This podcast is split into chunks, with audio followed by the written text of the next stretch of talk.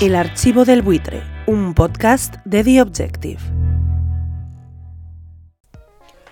No soy un experto en negociaciones, pero tenía entendido que si tú quieres que tu negociación lleve a buen puerto en un tema tan delicado como es el tema de las listas, una de las claves es hacer tu petición por las vías internas. Dado que si lo haces por la vía externa, movilizando a toda tu horda de tuiteros, impides que la otra parte pueda aceptar porque de hacerlo quedaría como sometida a ti y por tanto cuestionada en sus poderes como dirigente de la formación. Por tanto, si los pablistas querían hacer campaña para que doña Irene Montero estuviera en las listas y doña Yolanda Díez la nombrara, deberían haberlo hecho de manera interna, no de manera externa, donde es bastante poco probable que lo pueda hacer porque de hacerlo quedaría como demasiado sometida a ellos. Y es especialmente llamativo que lo haga el señor Pablo Iglesias, toda esta lucha para conseguir que la señora Irene Montero esté en las listas, luchando por el porcentaje de puestos que cree que le corresponde al sector, al grupo pablista en sumar, porque el mismo don Pablo Iglesias es el que no se cansó de decir que estaba en contra de esas disputas donde la gente al final pactaba puestos en listas. Eso fue lo que dijo en la primera asamblea de Podemos en Vista Alegre, que tanto se dedican ahora muchos a recordar en redes sociales. Dicen que llegamos aquí divididos. Yo quiero que les dediquéis un aplauso irónico a todos esos que dicen que estamos divididos.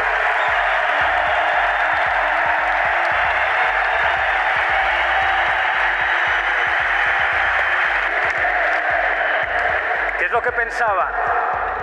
Que una discusión en Podemos iba a ser como en el PP o en el PSOE, donde pactan las familias, donde tú me ofreces no sé cuántos puestos en la dirección y llegamos a acuerdos. Lo curioso de recordar esta batalla es que la persona con la que don Pablo Iglesias batallaba en aquella primera asamblea de Podemos Vista Alegre del año 2014 no era otro que don Pablo Echenique. Porque recordemos que por aquella época don Pablo Echenique estaba alineado con los anticapitalistas.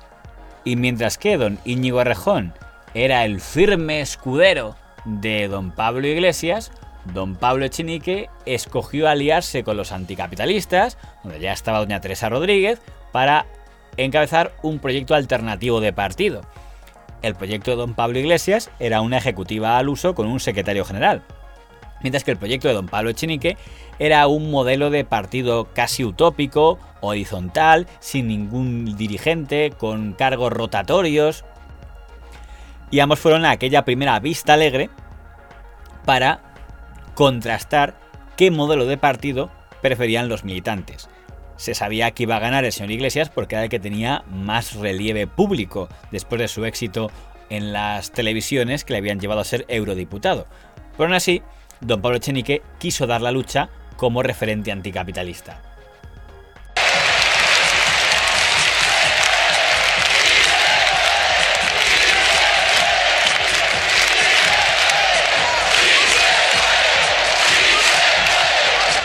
El cielo no se toma por consenso, el cielo se toma por asalto.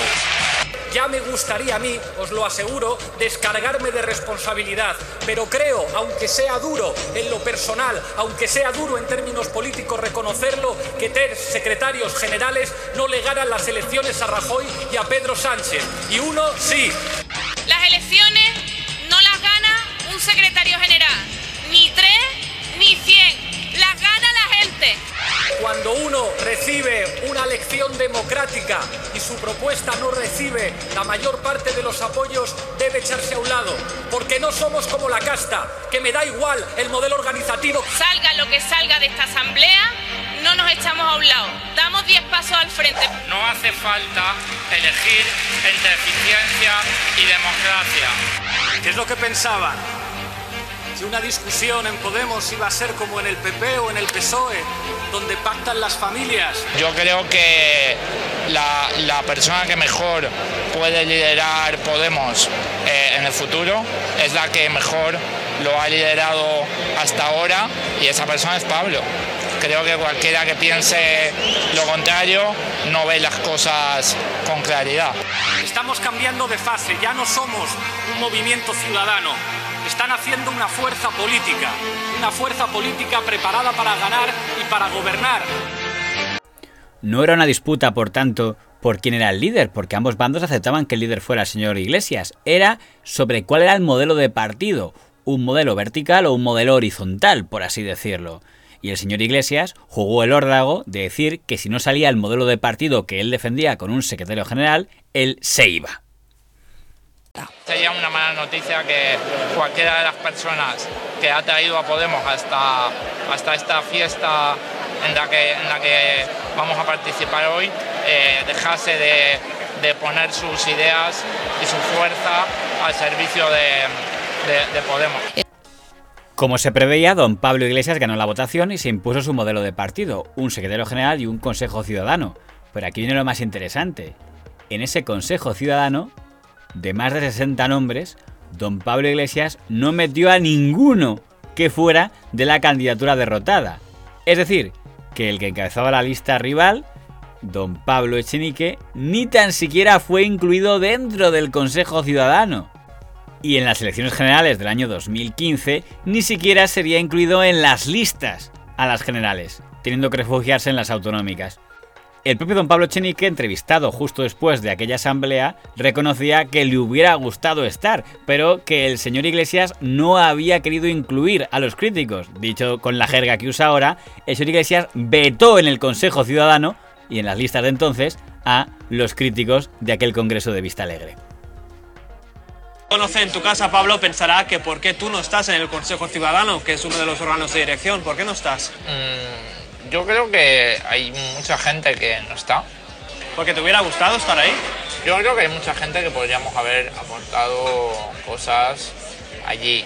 Nosotros pensábamos que se podría haber propuesto la votación de una manera en la que hubiera más probabilidades de que entrara otra gente en el, en el Consejo pero esto en algún momento eh, lo planteamos como, como una crítica a la lista en sí, que yo personalmente pienso que es bastante buena, uh, ni como una deslegitimación de, del proceso.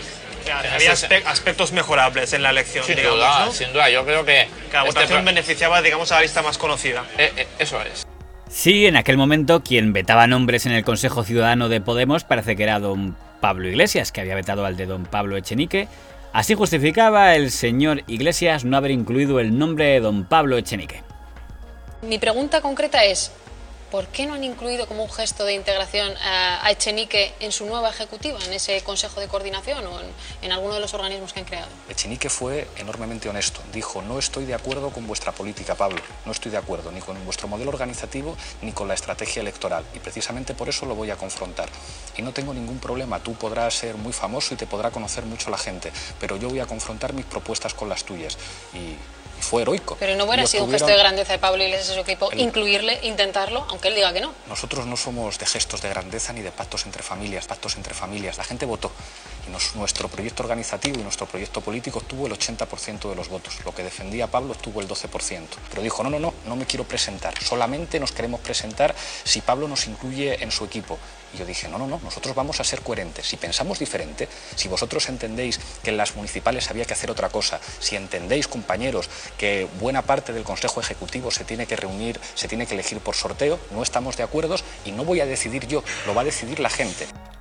Lo curioso es que ese don Pablo Echenique con el que tenía tantas discrepancias en 2014 sería el gran aliado a partir del año 2016, donde pasaría algo muy importante, que es que su entonces escudero, don Íñigo Errejón, pasaría a ser para el pablismo el mayor traidor del mundo, y en su guerra contra el errejonismo, su mejor aliado sería precisamente el antiguo enemigo, don Pablo Echenique, que pasaría de estar fuera del Consejo Ciudadano a entrar como secretario de organización, o lo que es lo mismo como número dos de don Pablo Iglesias, y desde entonces Unión Fraternal. Es curioso que el mismo don Pablo Iglesias, que en el año 2014 veía claro tener el criterio de que si un compañero no está de acuerdo con tu estrategia, lo lógico es que no esté en tu equipo, y en cambio no le concede ahora esa posibilidad a doña Yolanda Díez de que no cuente con gente si considera que no está en sintonía con su equipo, como le pasa con doña Irene Montero. Pero creo que dentro de, de unos años le pesará enormemente enormemente eso, porque creo que además de una injusticia es un error político. España lo que está esperando es que hablemos de sus problemas. Lo que quieren es que les demos soluciones a sus problemas. El resto creo que no tiene demasiado interés. El archivo del buitre, un podcast de The Objective.